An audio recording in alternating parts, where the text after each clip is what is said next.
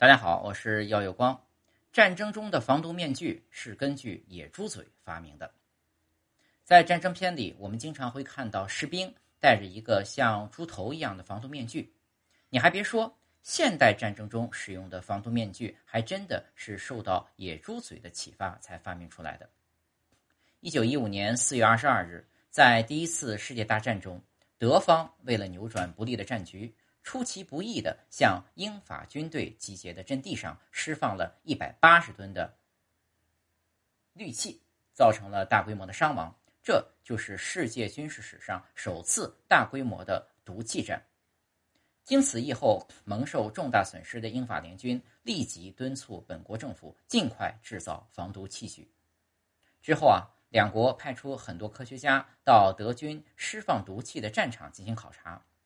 发现很多动物都中毒死亡，唯独野猪安然无恙。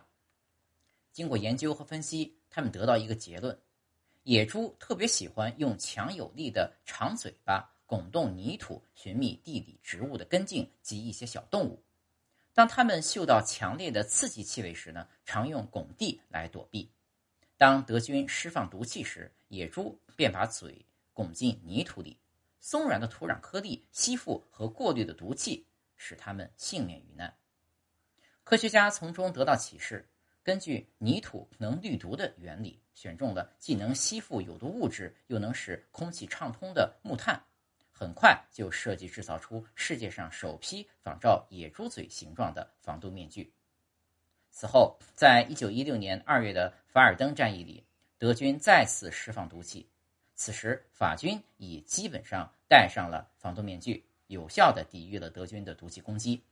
为此，英国年轻的科学家弗莱明还兴奋地说：“可爱的野猪拯救了士兵。”还有第二种说法，这种比较少，但是呢，没有找到比较多的来源。